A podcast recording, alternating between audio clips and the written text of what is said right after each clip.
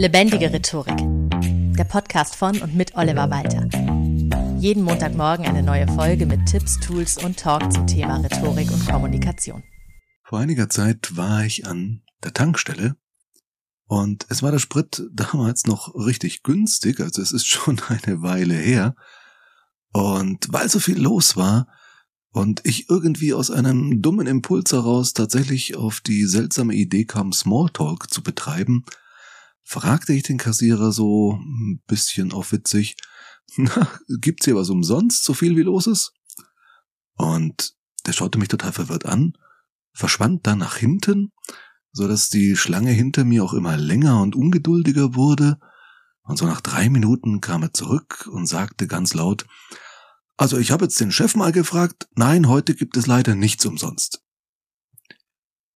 Ich war so perplex, dass ich einfach gezahlt habe und mit gesenktem, beschämten Blick den Raum verlassen habe und seitdem noch ungerner als eh schon Floskeln verwende. Trotzdem weiß ich, dass Floskeln auch manchmal ihr Gutes haben, aber an sich gilt da ganz klar, damit kannst du mich jagen. So, das war auch schon wieder eine Floskel und ich habe mir den Spaß gemacht. Deswegen raschelt's jetzt auch im Hintergrund. Ich habe mir nicht eine Liste ausgedruckt mit sehr gängigen Floskeln und wenn wir über Floskeln reden, werde ich auch mit Floskeln reden. Das heißt, ich werde versuchen, möglichst viele dieser Floskeln in diese Folge mit reinzuschummeln und du darfst ja gerne mal versuchen, ob du sie alle erkennst. Reden wir also über Floskeln heute. Wann sind sie okay, wann nicht? Sind sie überhaupt jemals okay? Wer weiß das schon? Gute Frage. Nächste Frage. Wir alle verwenden Floskeln und wir alle sind andererseits auch davon genervt, Floskeln zu hören. Das ist doch nur so eine Floskel. Dieser Spruch zeigt ja auch schon an, dass die Floskel jetzt keinen sonderlich guten Ruf hat. Dabei gibt es durchaus Situationen, in denen Floskeln ihre Berechtigung haben. Der Begriff, also Floskel, kommt übrigens vom lateinischen flosculus, was so viel bedeutet wie Blümchen und sozusagen zu tun hat mit der Redewendung, dass man etwas durch die Blume sagt. Da bist du hoffentlich voll bei mir. Floskeln geben uns einerseits eine gewisse Sicherheit, Immer dann, wenn wir selbst uns nicht ganz so sicher sind, wie wir da jetzt was ausdrücken sollen, dann greifen wir sozusagen auf den, ja, kulturellen Sprachschatz, auf das, was schon vorhanden ist, zurück, nach dem Motto, wenn das seit 300 Jahren so gesagt wird, kann das ja nicht so falsch sein, Augen zu und durch. Ja, äh, in gewisser Weise sind Floskeln der Zwinker-Smiley unserer Vorväter und Vormütter. Und schon da siehst du, was passieren kann, wenn man von solchen Floskeln irgendwie ein bisschen abweicht. Irgendwie geht's manchmal schief.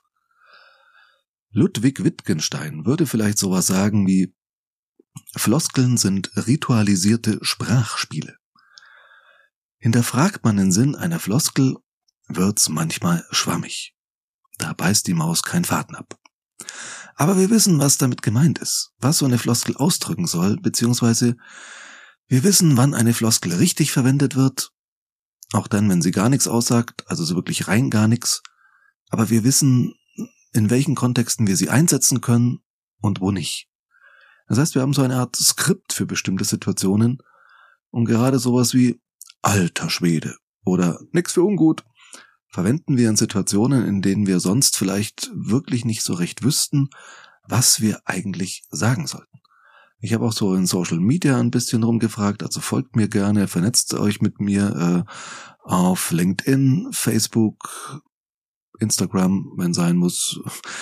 Ja, gerne, äh, genau. Und ja, tauscht euch da gerne mit mir aus. Ich stelle da hin und wieder eben auch äh, Fragen rein und aus der Community kam da zum Beispiel, dass jemand äh, schrieb, die Floskel mein Beileid findet er ganz, ganz schlimm. Und das kann ich einerseits nachvollziehen, weil es wirklich so nichtssagend ist. Also es ist kein Mitleid, es ist ein Beileid. Was genau soll das jetzt sein? Und meistens wird es ja auch wirklich so dahergesagt, weil die Leute nicht wissen, was sie sonst sagen sollen. Und ich finde einerseits, ja, es ist furchtbar nichtssagend, gerade im Trauerfall, mein Beileid einfach nur zu sagen.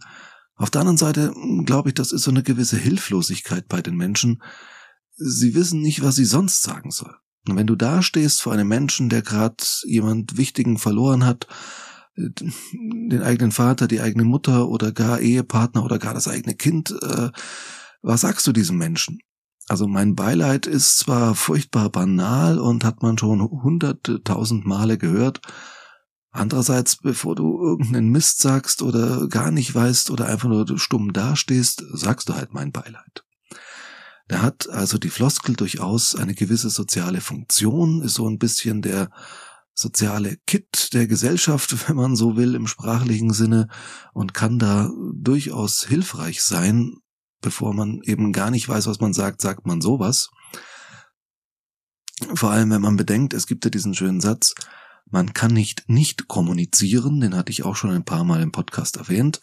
Und dann denkt man sich vielleicht, also bevor ich jetzt gar nichts sage und damit ja auch wieder nonverbal etwas doch sage, eben ausdrücke, sage ich lieber was total Belangloses. Und das Gegenüber kann die Äußerung dann meistens auch entsprechend einordnen. Wir wissen ja, was gemeint wird, also zumindest wenn die Floskel so im Sinne Wittgensteins korrekt angewendet wird. Andererseits ist genau das auch so ein bisschen das Problem mit Floskeln. Sie sind ein klares Signal, da weiß jemand nicht, was er oder sie sagen soll und greift deshalb also aus Hilflosigkeit zurück auf eine Floskel sozusagen. Das ist dann immer auch so ein bisschen, naja, ein kommunikativer Offenbarungseid, will ich jetzt vielleicht gar nicht sagen, so weit zu gehen, aber naja, irgendwie ja doch so ein bisschen. Klar, es gibt Situationen, in denen haben Floskeln durchaus ihre Berechtigung. Also, wenn ich jetzt dran denke, ich glaube, ich habe das im Podcast auch schon irgendwann mal erwähnt, dass ich ja auch als Trauredner tätig bin. Das heißt, wenn Menschen nicht kirchlich heiraten können oder wollen, engagieren sie zum Beispiel mich, damit ich die Trauzeremonie abhalte. Und es ist auch ganz klar, natürlich werde ich engagiert, gerade weil die Menschen nicht wollen, dass es wie in der Kirche ist, mit all diesen typischen Proports, diesen typischen Gebeten, diesem typischen bla bla bla, was da eben immer kommt, also eben nicht die typischen Floskeln. Andererseits, auch wenn eine freie Trauung moderner, lockerer und anders sein soll, wenn ich nicht sowas sage wie, ich erkläre euch jetzt zu Mann und Frau, ihr dürft euch küssen. Wenn sowas nicht vorkommt, dann wissen die Gäste ja auch gar nicht, dass das jetzt ein Zeremoniell und eine Trauung ist. Also so eine gewisse Grundvereinbarung muss da sein, so gewisse Floskeln gehören zu einem solchen Anlass wie einer Trauzeremonie zum Beispiel einfach mit dazu. Ohne die wäre es irgendwie sehr komisch. Ein Stück weit sind Floskeln so eben, wie schon vorhin angedeutet, mit dem Smiley äh, in der virtuellen Kommunikation, so im echten Leben, die Floskel, so ein bisschen das Kolorit, könnte man sagen, unserer Sprache. Sie hat oft kein Aussagegehalt, aber trägt irgendwie doch zur Stimmung bei. Wie ich dann das Gesagte wieder interpretiere, ähm, ist wieder eine andere Geschichte, ob ich das überhaupt interpretiere oder das einfach als Floskel jetzt so hinnehme. Die Floskel kann eine Antwort sein, auch mal nach dem Motto, Hauptsache was geredet, aber nichts dabei gesagt, ist ja auch mal ganz okay. So, jetzt muss ich überlegen, welche Floskel ich noch nicht von meiner schlauen Liste hatte. Ah, das passt hier sehr gut. Das kannst du drehen und wenden, wie du willst. Sehr schön. Man kann theoretisch ganze Unterhaltungen nur mit Floskeln führen. Na, wie geht's denn so? Ach ja, muss, ne? Ja, ja, ach, das Wetter, ne? Kann man nix machen. Müssen wir so nehmen, wie es halt kommt. Ja, ja, allen recht machen kann man's eh nie. Nicht geschimpft ist ja gelobt genug, gell? Ganz genau, nix für ungut, man sieht sich. Tschö bis Ö, tschö mit Ö, bis die Tage. Das kann so ewig weit gehen. Smalltalk kann wirklich gar nichts sagen. Da braucht man überhaupt kein Thema, wenn man genug Floskeln parat hat. Was ist aber beim Gebrauch von Floskeln auf jeden Fall zu beachten? Ich finde es ganz wichtig, übertreib es bitte nicht. Nicht ständig nur Floskeln und erst recht nicht immer dieselbe Floskel. Auch die beste und originellste Floskel, wenn es solche überhaupt gibt, werden irgendwann nervig. Zudem solltest du halt nicht nur in Floskeln sprechen, außer du bist irgendwie Pressesprecher der Bundesregierung, dann ist das wieder was anderes. Aber irgendwann musst du sonst halt auch mal was sagen und nicht nur reden. Ganz ohne Inhalte geht's nicht mal mit der allerbesten Rhetorik der Welt. Insgesamt also von mir ganz klar die Empfehlung, du kannst schon mal zur Floskel greifen, gerade wenn es eigentlich nichts zu sagen gibt, aber dennoch irgendwie Schweigen seltsam ist, wie gesagt beim Smalltalk oder ähnlichen Situationen, ist das auch mal okay, aber sehr schnell ist die Grenze erreicht, wo es zu viel Floskeln sind. Und du dann als Phrasendrescher dastehst und vielleicht nicht mehr so wirklich ernst genommen wirst, denn Floskeln offenbaren eben sehr deutlich genau das, was sie eigentlich kaschieren sollen, nämlich, dass man inhaltlich gerade nichts zu sagen hat. Hausaufgabe der Woche. Notier mal so ein bisschen mit, wie viele Phrasen und Floskeln, ehrlich gesagt, keine Ahnung, was da genau der Unterschied zwischen einer Phrase und einer Floskel sein soll, äh, du so hörst. Also in deiner Umgebung, aber auch von dir selbst. Nochmal der Hinweis, wenn du magst, vernetz dich gerne mit mir auf LinkedIn, Facebook, Instagram und so weiter. Wir können uns dann Floskel und Smileys hin und her schreiben, keine Ahnung.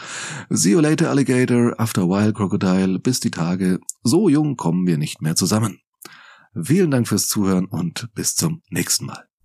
Das war Lebendige Rhetorik, der Podcast von und mit Oliver Walter.